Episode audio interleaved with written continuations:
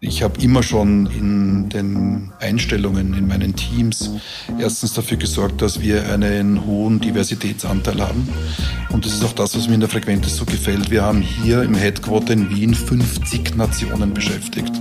Von 50 unterschiedlichen Ländern. Also das ist schon mal ganz toll von der Stimmung her. Ja.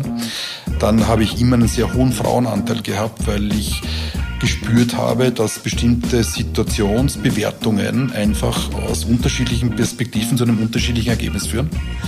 Und äh, was mir auch wichtig war, ich habe immer starke Leute eingestellt. Herzlich willkommen bei dieser Folge von Inspiring People, dem Karriere-Podcast von Hill International. In diesem Podcast geht es darum, hinter die Kulissen erfolgreicher Unternehmen zu blicken und darum unterhalte ich mich mit erfolgreichen Geschäftsmännern und Geschäftsfrauen. Heute ein sehr spannender Gast bei mir, Norbert Haslacher, CEO von der Frequentis AG. Herzlich willkommen. Vielen Dank für die Einladung. Bevor wir das Gespräch starten, Herr Haslacher, würde Sie bitten, dass Sie sich einfach noch kurz vorstellen. Wer sind Sie eigentlich? Mein Name ist Norbert Haslacher, bin 52 Jahre alt, verheiratet, zwei Söhne, bin CEO der Frequentis-Gruppe, das seit 2015 als Vorstand im Unternehmen und seit 2018 Vorstandsvorsitzender und komme eigentlich aus der IT, weil ich war vorher 17 Jahre in einem US-amerikanischen IT-Konzern tätig, mit Aufenthalten in den USA, im Mittleren Osten, viel in England, auch in Deutschland. Also Sie sind schon viel unterwegs gewesen und jetzt in Wien gelandet quasi. Genau, Gott sei Dank in meiner Heimat. Sehr, sehr schön. Unser Thema ist heute erfolgreiches Management. Bevor wir uns diese große Klammer anschauen, würde ich gern die zwei Begriffe teilen und Sie fragen, was bedeutet für Sie Erfolg und was verstehen Sie unter Management? Ja, also Erfolg ist natürlich ein sehr breiter Begriff, den ich gern so erklären möchte. Also es gibt für mich Erfolg im privaten Umfeld. Äh, das bedeutet für mich, ähm, einen guten Kontakt zu meinen Kindern zu haben, eine erfolgreiche Familie zu haben im Sinne von wir äh, sind alle noch zusammen, langfristig zusammen, fahren immer noch alle gemeinsam auf Urlaub, äh, ist auch ein Erfolg. äh, seinen Freundeskreis immer noch zu haben, mit denen bin ich als Kind schon aufgewachsen und wir sind bis heute befreundet. Ist ein sehr schöner, sehr stabiler Freundeskreis. Ich glaube, das kann man im privaten Umfeld als äh, Erfolg bezeichnen.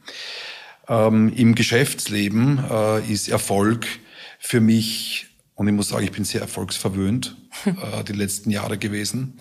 Äh, für mich ist Erfolg, wenn ich mir Ziele stecke oder durchaus auch Ziele gesteckt bekomme, äh, die dann zu erreichen äh, und die nicht alleine zu erreichen, sondern auch mit anderen teilen zu können und die gemeinsam zu erreichen.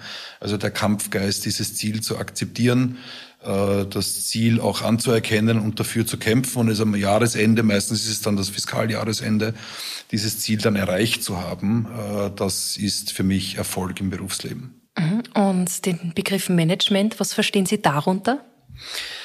Ja, Management äh, ist äh, auch ein sehr breiter Begriff. Da möchte ich jetzt nicht so sehr auf die Familie eingehen, weil das Management der Familie obliegt eindeutig meiner Frau. Hm.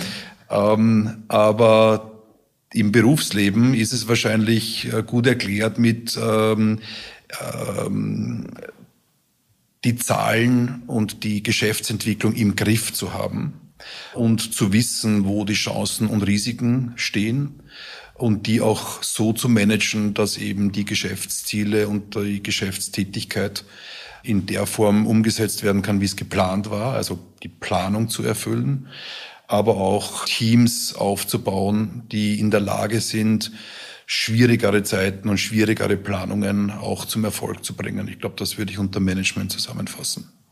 Wir nähern uns eh schon dem eigentlichen Thema und deshalb frage ich Sie, was ist denn jetzt erfolgreiches Management? Und dabei lege ich den Fokus ganz klar auf Unternehmensführung und nicht auf Leadership im Sinne von Mitarbeiterführung. Ja, ich glaube, ich bin jetzt seit fast 16 Jahren Geschäftsführer in zwei Unternehmen und was ich immer gemerkt habe, ist, dass es ganz wichtig ist für Manager, äh, um auch managen zu können, eine Vision zu haben und äh, natürlich aus dieser Vision auch heraus Ziele äh, zu bekommen. Also Visionen und Ziele äh, vorzugeben, äh, die auch vielleicht gemeinsam zu definieren und als gemeinsames Ziel festzulegen, ist der erste Schritt für ein gutes Management, dass die Leute wissen, wohin geht die Reise, wohin geht sie nicht und auch hinter dem Ziel stehen und dafür gemeinsam äh, kämpfen, um dieses Ziel zu erreichen. Ähm, was ich glaube auch ganz wichtig ist, ist, ähm, und das ist in der Frequenz besonders ausgeprägt, ähm, wir haben ein Kulturverständnis in unserer Firma, das eine Irrelevanz zeigt, wenn es ums Thema geht, wer schuld ist. Und man muss die Frequenz, ich möchte ein bisschen ausholen. Mhm. Äh, die Frequenz ist im sicherheitskritischen Bereich tätig. Das heißt, das, was wir tun, äh, rettet Menschenleben. Wenn Sie da oben im Flugzeug sitzen mit 300 äh, anderen Menschen und unsere Technologie nicht funktioniert, dann bekommt das Flugzeug unter Umständen massive Probleme. Das heißt, wir mit unserer Technologie managen oder retten Leben. Davon sind wir überzeugt. Äh, das impliziert aber auch eine Kultur, dass bei uns es völlig irrelevant ist, wer irgendwann mal einen Fehler gemacht hat. Weil Fehler passieren, das ist ganz klar, aber wir sind Root Cause Analyse Denker. Das heißt, wir wollen die Ursache dieses Fehlers analysieren, wollen die Ursache vermeiden, sodass dieser Fehler nie wieder auftreten kann, ganz egal, wer diesen Fehler verursacht hat. Und ich glaube, das ist ein Kulturelement, äh, was in unserem Bereich zum Thema Management dazugehört, zuzulassen, dass es völlig egal ist, wer schuld ist. Äh, ich kenne viele Unternehmen, wo der Schuldige einmal zuerst gesucht wird, bevor mhm. man sich um die Root Cause Analyse kümmert. Das ist, glaube ich, ein großer Unterschied bei uns. Ähm, was auch ganz wichtig ist für erfolgreiches Management, ist in der Lage zu sein, ein Team richtig zusammenzusetzen. Mhm. Äh, wir folgen da äh, gewissen Methoden, das sind sogenannte TMS-Profile, wo Menschen in ihrem Verhalten äh, bestimmten Kategorien zugeordnet werden. Also bist du eher der Entdecker, das ist so der Visionär, der Promotor, was für ein Typ bist du? Äh, bist du eher der Organisator, also der, der die Dinge dann, wenn sie mal irgendwo entdeckt wurden, umsetzt? Äh, bist du eher der Controller, der dann schaut, ob das, was man sich vorgenommen hat und umgesetzt hat, auch wirklich eintritt? Oder bist du derjenige, der von außen drauf schaut und eher der Berater, der irgendwie Best Practice von außen mitbringt? Und ich glaube, die Zusammensetzung und das Gespür dafür, die richtigen Menschen zur richtigen Aufgabe in der richtigen Kombination zu finden und zu einem Team zu formen, ist, glaube ich, auch eine ganz wesentliche Aufgabe äh, für ein erfolgreiches Management. Kann man sowas auch lernen, die Menschen so zusammenzusetzen und das so zu durchschauen eigentlich, dass man das dann wirklich, dass man diese Teams dann so formen kann, wie Sie das gerade beschrieben haben? Ich glaube ja, also die Methode unterstützt das ja. Äh, bei uns müssen die Kolleginnen und Kollegen einmal pro Jahr ihr TMS-Profil updaten, weil man ändert sich auch. Mhm. Ich zum Beispiel bei mir selbst habe gemerkt, dass ich, äh, mein TMS-Profil hat sich verändert. Mhm. Äh, ich war früher sehr stark der Organisator das hat aber damit zu tun, dass der Herr Dr. Badach als äh, CEO, der ja auch Haupteigentümer der Firma ist, noch CEO im Unternehmen war und er eher so die Entdeckerrolle hatte, weil er ist sehr visionär. Äh, und als er weggegangen ist, habe ich mich mehr zum Entdecker und Promoter entwickelt, weil diese Rolle irgendwie frei mhm. wurde. Also das ist ganz wichtig, dass man sich updatet und dass, mhm. dass man sein Profil updatet. Und ähm, wenn man ein Team zusammensetzt äh, in der Firma, dann schauen wir sehr stark darauf, dass von all diesen Dimensionen irgendjemand dabei ist, der die Dimensionen abdeckt, um die 360 Grad in dem Team dann auch äh, verfügbar zu haben. Ich muss ja nochmal ehrlich sagen, ist gar nicht so einfach. Weil wenn Sie ein, vom Typ ein Organisator sind, dann lieben Sie ja Struktur. Mhm. Jetzt haben Sie aber einen Berater, der zwar Ideen gibt, aber eigentlich nichts damit zu tun haben möchte. Ja? Oder Sie haben einen Entdecker, der in jedem vierten Satz auf neue Ideen kommt. Das ist für einen Organisator wahnsinnig schwierig zu verstehen. Aber wenn ich von Anfang an weiß, hey, du bist anders, du denkst anders als ich, aber dein Input ist wertvoll, weil nur all unsere Inputs führen zu einem gemeinsamen äh, Ziel, dann glaube ich, kann man mit der Situation gut umgehen. Aber die Methode muss man zuerst wirklich verinnerlichen. Und ich denke, das hat dann auch viel, äh, benötigt dann auch einiges an Teambuilding, wenn man sich auf sowas einlässt. Ja, mit Sicherheit. Äh, das ist äh, eine Frage des Trainings und eine Frage der Ausbildung. Aber das ist bei uns ein fast schon systemrelevantes mhm. Tool, äh, das wir sehr stark einsetzen. Und unsere Leute sind das egal, ob sie in die USA, in die Frequentes gehen oder in Brasilien oder in Singapur oder hier in Wien. Sie werden dieses Tool vorfinden. Äh, und ich hoffe, dass die Manager es auch entsprechend einsetzen auf der ganzen Welt. So jetzt aus der Vogelperspektive betrachtet, Sie haben jetzt schon erfolgreiches Management definiert. Gibt es Ihrer Meinung nach Unternehmen oder haben Sie Beispiele für Unternehmen, die dieses erfolgreiche Management gut umsetzen? Ja, diese Frage, ich meine, ich habe jetzt keine, also ich glaube, man würde auch anderen Unternehmen äh, Unrecht tun, wenn man jetzt eines herauspickt, weil es gibt wirklich viele tolle Unternehmen. Vor allem in Österreich gibt es mhm. auch sehr viele tolle Unternehmen, viele Familienunternehmen, die über Generationen äh, gutes Management betreiben, sehr langfristig denken. Ich habe erzählt, ich war jahrelang bei einer US-amerikanischen börsennotierten Firma, da waren die Quartale fast wichtiger äh, als die Jahre. Äh, in einem Familienunternehmen wie in der Frequente sind die Jahre deutlich wichtiger als die Quartale, auch obwohl wir äh, börsennotiert sind. Aber was mich fasziniert ist, wenn ich bin viel auf Messen, um auch mit den Kunden in Kontakt zu sein und zu schauen, was macht eigentlich der Mitbewerb. Und da sehe ich immer wieder Jungunternehmer und Unternehmerinnen, die dort ausstellen, die ganz was Tolles entwickelt haben. Und da muss ich sagen, habe ich wirklich größten Respekt. Also die schaffen eine Umgebung, wo junge Menschen sich wohlfühlen, gerne für diese Menschen arbeiten, die ein gemeinsames Ziel haben, eine gemeinsame Vision haben. Also wenn ich mir deren Gehälter anschaue, kann ich sagen, wegen des Geldes arbeiten die nicht für diese Firmen meistens, sondern das sind Überzeugungstäter. Und das ist für mich äh, inspirierend, weil äh, wir sind jetzt mittlerweile schon ein Konzern mit über 2000 Kolleginnen und Kollegen weltweit. Da ist es wirklich manchmal schwierig, mit Prozessen und Strukturen trotzdem noch Unternehmertum zu fördern und auch äh, dieses Thema Überzeugungstätigkeit in den Vordergrund zu stellen. Äh, hilft uns ein bisschen in unserem sicherheitskritischen Bereich, weil es ein übergeordnetes Ziel gibt. Äh, aber das ist für mich inspirierend, muss ich sagen. Und ich bin gern auf den Messen bei den kleinen Unternehmen und höre mir einfach an, wie die so die Gehälter bezahlen, wie die ihre Kunden managen, wie die ihre Aufträge generieren. Das ist einfach äh, eine tolle Inspiration für mich. Dann schauen wir von der Vogelperspektive zurück auf Frequentis. Aus Ihrer Erfahrung sprechend, gibt es irgendein Beispiel vielleicht, wo erfolgreiches Management hier bei Ihnen im Unternehmen extrem gut gelungen ist? Fällt Ihnen da irgendwas spontan ein? Ja, also das, was mir bei solchen Fragen immer sofort einfällt, ist unser IPO. Wir haben 2019 ja den Börsegang gemacht.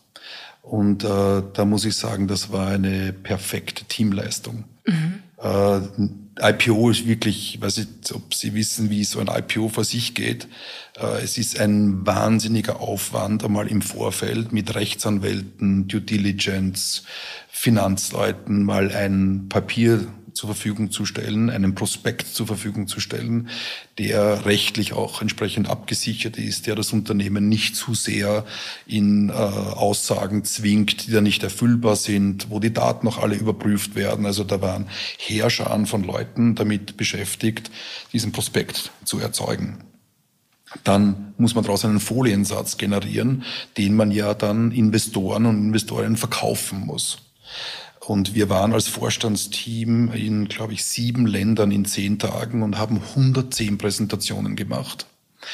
Was mich fasziniert hat, wir nie vergessen, in London hatten wir eine Präsentation, wo der Fondsmanager dort gesagt hat, also äh, ich sehe heute 15 Unternehmen, bitte machen Sie Ihre Präsentation so, dass ich am Abend noch weiß, welche Firma Sie sind.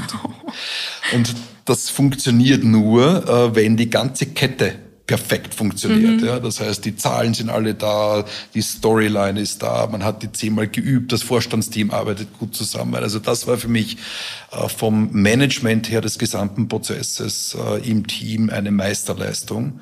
Und wir haben es dann im Endeffekt auch geschafft, 2019 an der Wiener und an der Frankfurter Börse gelistet zu sein. Sie haben es gerade als Kette bezeichnet. Haben Sie sich irgendwelcher speziellen Tools und Methoden bedient, diese Kette auch wirklich so zum Laufen zu bringen? Äh, ich muss sagen, ähm, sowohl meine, die US-amerikanische Firma, für die ich gearbeitet habe, als auch die Frequentis sind beides äh, projektgetriebene Organisationen. Also Projektorganisationen bedeutet, wir haben sehr starke Methodenwerke, wie man solche Projekte managt. Und bei uns ist eigentlich die Linienorganisation zweitrangig, weil wir alle in Projekten leben. Vertrieb ist ein Vertriebsprojekt. Ja, wenn ich das gewonnen habe, habe ich das Implementierungsprojekt. Wenn das fertig ist, habe ich nachher das Wartungsprojekt. Der IPO ist ein Projekt, also wir denken in Projekten. Äh, und damit sind wir methodisch natürlich sehr stark geschult, wie solche Projekte in welchen Phasen, mit welchen Ergebnistypen abzulaufen haben, welche Abhängigkeiten es von unterschiedlichen Phasen und Ergebnistypen gibt. Ich glaube, jeder, der in diesen Projektorganisationen aufgewachsen ist und dort arbeitet, äh, lebt gewisse Methodiken. Da gibt es natürlich Evangelisten, die für unterschiedliche Methodiken unterwegs sind. Wir haben unsere eigene und äh, nach der arbeiten wir und ich glaube, die war auch ein Erfolgsgarant für viele Projekte, dieser Art in der Vergangenheit, die eben erfolgreich, man sagt ja immer in Time, in Budget, in Quality, auch zum Ende zu führen. Wir haben jetzt schon über erfolgreiches Management gesprochen. Es gibt natürlich auch die andere Seite der Medaille. Es gibt Missmanagement. Wie erkennt man denn Missmanagement? Beziehungsweise wie ist es, wenn man sich Misserfolge eingestehen muss? Ja, ähm, ich von mir selbst persönlich äh, gesprochen, ich habe vorher gesagt, ich bin erfolgsverwöhnt, aber ich habe auch schon genug Misserfolge gehabt und auch viel Fehlentscheidungen getroffen in meiner Karriere die letzten 30 Jahre. Äh, ich glaube, ähm, wichtig ist, dass man in einem Umfeld äh, ist, das Misserfolge zulässt und auch Misserfolge nicht als Fehler sieht, sondern als Chance, diese Dinge nächstes Mal nicht mehr zu tun. Das habe ich vorher auch gemeint mit dieser Root Cause Analyse. Ja, es ist eigentlich wichtig, den Fehler, die Ursache zu identifizieren und dafür zu sorgen, dass sie nicht mehr auftauchen kann, äh, das Symptom. Das, darum geht's. Und Misserfolge sind, finde ich, ganz, ganz, ganz wichtig äh, in der persönlichen Entwicklung, nicht nur eines Managers, sondern äh, jedes äh, Mitarbeiters und jeder Mitarbeiterin. Woran erkennt man Missmanagement? Für mich äh, ist ein erster Indikator, wenn einem die Leute nicht mehr die Wahrheit erzählen. Ähm, das kann viele Ursachen haben. Mhm. Ja, Angst oder ähm, zu viel Respekt, zu viel Abstand. Äh, wenn die Manager nicht mehr tief genug in der Materie drinnen sind und das Vertrauen ihrer Mitarbeiterinnen und Mitarbeiter genießen, dann bedeutet das, dass falsch informiert wird. Und gerade das ist in unserer Branche eine Katastrophe. Weil äh, wenn nicht mehr richtig informiert wird und wir ermutigen die Leute auch, Risiken zu identifizieren und auch zu melden, weil es geht um eine übergeordnete Sache. Es geht darum, dass wir Menschen sicher von A nach B transportieren können. Und da spielt eigentlich die Hierarchie dazwischen keine Rolle. Äh, und auch der Manager oder die Managerin spielt keine Rolle. Aber ich merke es, dass, dass wenn das Vertrauen nicht mehr zum Manager da ist, dass eben falsche Informationen oder zu wenig Informationen oder nur Teilinformationen äh, weitergegeben werden. Und das ist für mich eigentlich der Zeitpunkt, wo äh, wir korrektiv eingreifen müssen. Äh, das wäre für mich die erste, der erste wesentliche Indikator für Missmanagement. Wie kann man sich dann so ein Eingreifen vorstellen ins Missmanagement?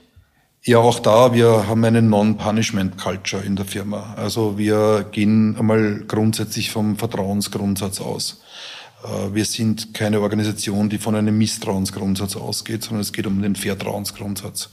Äh, das heißt, ich gehe mal davon aus, dass jeder oder jedes ihr Bestes gibt, um die Firma zu unterstützen. Äh, manchmal gibt's private Themen, die mit hineinspielen, manchmal gibt's äh, Überforderungen, Überlastungen, manchmal gibt's Know-how-Defizite, äh, das kann man alles lösen. Äh, ich glaube, man muss den Menschen einfach auch die Zeit geben, sich zu entwickeln. Äh, wir haben teilweise Leute, die wir dann auf Sabbatical schicken äh, und sagen, jetzt ruhe ich mal ein Jahr aus und komme dann wieder zurück. Ich glaube, wenn man den Menschen wertschätzt und der Mensch eine Bedeutung hat in einer Organisation, findet man immer Wege und Lösungen, die Leute dann weiterzuentwickeln, sodass sie diese Dinge lösen können. Und wir haben eigentlich sehr wenig, in wenigen Fällen dann einen Exit aus Eigenantrieb oder aus Fremdantrieb heraus. Und äh, wenn Sie die Frequentis ein bisschen besser kennen, wüssten Sie auch, dass zum Beispiel bei uns niemand in Pension geht. Sagen wir immer. Also bei uns arbeiten die Leute bis sie 90 sind, äh, weil wir wollen das Know-how nicht verlieren. Ja, es ist einfach ein, ein sehr wertvoller Umgang. Das hört ja. man, wie Sie, wie Sie drüber sprechen. Also die Leute, die hier arbeiten, werden alle extrem wertgeschätzt. Ja. Sehr, sehr, sehr, sehr angenehm, sowas, sowas zu hören. Ich möchte noch mal ein bisschen auf die persönliche Ebene und auf die Misserfolge zu sprechen kommen. Gibt es da irgendeinen, aus dem Sie vielleicht speziell was gelernt haben oder was Sie sich immer wieder mal in Erinnerung rufen? Also ähm, ich sage, ich habe viel Misserfolge auch gehabt und äh, ich kann, kann, kann ich an einer Hand aufzählen. Also es, waren, es waren wirklich viele und als ich habe als junger Berater äh, in einem Consulting-Unternehmen begonnen. Äh, ich glaube, was ich als junger Mensch damals ähm, vielleicht nicht so gemerkt habe, ist, dass man eine Karriere nicht planen kann. Wenn man eine Karriere plant, wird man viele Misserfolge haben. Ich glaube, Karriere ergibt sich. Und äh, irgendwann einmal war ich unzufrieden, weil ich nicht weitergekommen bin äh, in meinen Bestrebungen. Äh, ähm, war dann auch sehr enttäuscht, muss ich sagen. Ähm, das wirkt sich dann auch auf den Spaß an der Arbeit aus, muss man auch ganz klar sagen. Ähm, aber ich weiß zwar nicht mehr wie, aber es war dann irgendwann einmal vorbei, diese Trauerphase. und äh, ich habe mich stark auf meine inhaltliche Arbeit fokussiert. Und ich muss sagen, ähm, jedem jungen Menschen, der Karriere machen möchte, würde ich empfehlen, bitte sich nicht um die Karriere zu kümmern. Die kommt nämlich von selbst. Äh, ich habe zum Beispiel das Privileg, dass ich mich noch nie in einem Unternehmen beworben habe. Ich äh, wurde immer abgeworben. Ich habe noch nie eine Bewerbung geschrieben. Und ich glaube, ich habe mich auch nie darauf konzentriert, muss ich ehrlicherweise sagen, sondern ich habe mich konzentriert auf meine Arbeit und dort das Bestmögliche äh, zu tun und auch zu wachsen. Wachstum ist für mich immer wichtig gewesen. Und äh, aber auch jemanden zu haben im Unternehmen, der einen sieht mhm. in dem, was du tust, der, damit du gesehen wirst und äh, einen Promoter und einen Förderer äh, zu haben oder eine, eine Frau. Ich hatte damals eine Frau als Chefin, die mich sehr stark gefördert hat. Äh, und ich glaube, das ist wichtig, äh, wenn man Karriere machen möchte, dass man sich eben die Planung mal auf die Seite legt, auf die Arbeit konzentriert und sich jemanden sucht im Unternehmen, der einen fördert und unterstützt und vielleicht auch als Feedbackgeber und Spiegel zur Verfügung stellt. Übernehmen Sie diese Rolle auch gern? Ja, sehr gerne sehr gerne. Also ich äh, freue mich, wenn die Leute erfolgreich sind. Und ich habe immer schon äh, in den Einstellungen in meinen Teams erstens dafür gesorgt, dass wir einen hohen Diversitätsanteil haben. Und das ist auch das, was mir in der Frequentis so gefällt. Wir haben hier im Headquarter in Wien 50 Nationen beschäftigt. Mhm. mhm. Von 50 unterschiedlichen Ländern. Also das ist schon mal ganz toll ja. von der Stimmung her. Ja. Äh, dann habe ich immer einen sehr hohen Frauenanteil gehabt, weil ich gespürt habe, dass bestimmte Situationsbewertungen einfach aus unterschiedlichen Perspektiven zu einem unterschiedlichen Ergebnis führen. Äh, und äh, was mir auch wichtig war, ich habe immer starke Leute eingestellt. Mhm. Äh, erstens einmal, um weniger Arbeit zu haben, weil ich wusste, starke ja. Leute können was wegarbeiten. Aber zum Zweiten auch, um mich selbst fit zu halten, weil starke Leute fordern auch auch von ihrem Chef oder von mhm. ihrem Manager. Und das war für mich eine, immer eine super Symbiose. Ich sag, einerseits habe ich gute Leute, die viel arbeiten und zum anderen äh, bin ich selbst gefordert, äh, auch etwas zu leisten, sonst wirst du ja von den guten Leuten irgendwann nicht mehr akzeptiert. Und mein Spruch war immer, äh, gute Leute kommen nur zu guten Chefs und bleiben auch bei guten Chefs. Und daran erkennt man eigentlich auch am Team-Setup, ob man eine gute Führungskraft hat oder nicht. Ja, kann man selber nicht, nicht nachlassen in einem guten, in genau. einem starken Team so. Management und Strategie, die gehen oft Hand in Hand. Gerade bei Frequentis geht es darum, am Puls der Zeit zu sein und Innovationen herbeizuführen. Wie gelingt es Ihnen denn, richtige Einschätzungen für die Zukunft zu treffen? Ja, das ist auch eine sehr schwierige Frage, ähm, die vor allem in unserem Bereich, wo viel Regularien natürlich mitspielen, äh, nochmal verschärft wird. Ich meine, man lernt ja auf der Uni oder auf den Ausbildungsstätten, lernt man ja auch Innovationskurven, äh, wann steigst du ein, wenn du zu früh einsteigst, dann wirst du verlieren, wenn du zu spät einsteigst, wirst du verlieren. Also die Frage, wann ist der richtige Zeitpunkt einzusteigen, äh, um in Innovationen zu investieren, ist eine schwierige. Ähm, wir beantworten sie so, wir sitzen äh, in vielen Standardisierungsgremien. In unserer Branche spielen Standards für Safety oder auch für Security eine ganz wesentliche Rolle. Und wir sind in einem ausschreibungsgetriebenen Markt. Das heißt, unsere Kunden sind Behörden, äh, die eben öffentliche Vergabeverfahren betreiben, um eben einen Auftrag vergeben zu können. Und in diesen öffentlichen Vergabeverfahren werden irgendwann bestimmte Standards gefordert. Nachdem wir in den Standardisierungsgremien auch unsere Corporate Research Leute sitzen haben, können wir sehr gut einschätzen, welche ähm, Requirements aus diesen Standards irgendwann in Ausschreibungen landen werden, in den Industrien, in denen wir tätig sind, und können parallel dazu unseren, unseren Innovationszyklus anpassen. Äh, um Ihnen aber eine Idee zu geben, unser Innovationszyklus dauert in etwa sieben Jahre. Das ist schon ein Riesenunterschied mhm. zur kommerziellen Industrie. Warum ist das so? Weil bei uns äh, der Regulator und auch Luftaufsichtsbehörden natürlich aufgrund der Sicherheits, äh, des Sicherheitsbedürfnisses, weil ja Menschen betroffen sind, eine Rolle spielen, ist äh, der Zyklus von Innovationen sehr, sehr lang. Mhm. Äh, das heißt, man hat viel Zeit, den richtigen Zeitpunkt zu finden, um einzusteigen. Äh, gleichzeitig muss man sagen, dass natürlich die Eintrittsbarrieren sehr, sehr hoch sind, weil natürlich diese Standards zu entwickeln, äh, ist, kostet viel Geld. Mhm. Und wenn Sie sie aber begleitend zu einer Produktentwicklung schon immer wieder mit berücksichtigen, ist natürlich deutlich komfortabler, wenn, wenn Sie nachher bei der Ausschreibung erst alles nachholen müssen. Aber das ist ein Prozess, den wir, glaube ich, sehr stringent managen, äh, diesen Innovationsprozess, getrieben dadurch, dass wir in diesen Aufsichtsgremien sitzen. Sehr, sehr spannend. Herr Haslacher, wir nähern uns schon dem Ende der Folge. Zum Abschluss würde ich Ihnen, wenn das okay ist, gerne noch zwei persönliche Fragen stellen.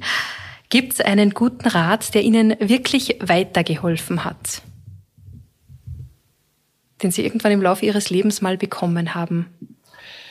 Also ich ähm, muss ehrlich sagen, ich, da würde ich gerne äh, einen Rat, den mir meine Mutter gegeben hat, äh, nennen, weil er wirklich für mich sehr prägend war. Ähm, meine Mutter hat mir immer beigebracht, dass äh, sie ist selbst Psychotherapeutin. Äh, ich bin überhaupt in einem lustigen Umfeld aufgewachsen, weil mein Vater äh, war Physiker und meine Mutter äh, Psychotherapeutin. Wie das 50 Jahre oder 52 Jahre lang hält, ist eher ein Wunder. Ja. Aber was mir meine Mutter immer mitgegeben hat, war, ähm, dass egal welche Rolle ein Mensch in einem Unternehmen hat, oder ob es an Putzfrau, Rezeption, Vorstand, Manager, was auch immer, äh, es steht immer eine Person dahinter. Und Personen sind alle gleich. Und ich sollte nie zu viel Angst oder Respekt vor Hierarchien haben. Äh, es geht um die Sache, es geht um den Inhalt und es steht immer ein Mensch dahinter. Und ich glaube, das war sehr prägend für mich, weil ich immer sehr unbedarft äh, in Diskussionen gegangen bin, weil ich gesagt habe, mir ist völlig egal, wer dort sitzt, es geht um die Sache und nicht um den Titel mhm. oder um die Sterne, die halt auf der Schulter sind. Und ich glaube, das hat eine Leichtigkeit für mich entwickelt und sich entwickeln lassen, die ich bis heute habe. Ich habe keine Angst, mit irgendwelchen hochdekorierten Menschen zu sprechen. Und so ergeben sich dann die besten Gespräche, wenn man eben ohne Angst reingeht. Genau. Sehr guter Rat von Ihrer Mama. Und abschließend noch die Frage, welches Buch finden Sie, sollte jeder erfolgreiche Manager gelesen haben oder jetzt vielleicht noch lesen? Jetzt vielleicht noch lesen. Äh, wenn ich zwei nennen darf, würde ich gern zwei bitte, nennen. Ja. Bitte. Ähm, was mich damals fasziniert hat, es gibt ein Buch, das heißt Fisch Mhm. Da geht's um äh, die positive Lebenseinstellung von Fischverkäufern auf dem Fischmarkt. Und ich glaube, dass eine grundsätzlich positive Lebenseinstellung, und das ist wirklich ein ganz ein, ein, dünnes Buch, das aber wirklich lustig ist zu lesen, dass eine positive Lebenseinstellung auch im Geschäftsleben zu einem ganz anderen Ergebnis führt im Umgang mit Menschen und im Umgang mit äh, Zahlen und auch mit Ergebnissen, wie wenn man eine negative Lebenseinstellung mhm. hat. Äh, ich glaube, das ist ein sehr gutes Buch für Motivation, für Eigenmotivation. Und das Zweite, äh, was mich auch fasziniert hat, ich war immer ein Jack Welch-Verfechter, äh, aber nicht so sehr, was jetzt seine Restrukturierungsaktivitäten betroffen hat, sondern eher was seine Bücher betroffen hat. Und da gab es einige. Eines davon waren die zehn Regeln des Greatest CEOs, glaube ich, haben die geheißen. Und da haben mich, äh, hat mich ein, ein, eine Regel, als damals als Regel formuliert, äh, besonders fasziniert. Ähm, er hat damals gesagt, ein Leader ist für ihn ein Mensch, der es schafft, eine gute Idee zu entwickeln und unabhängig von Strukturen die Menschen hinter sich zu begeistern und für seine Sache zu begeistern.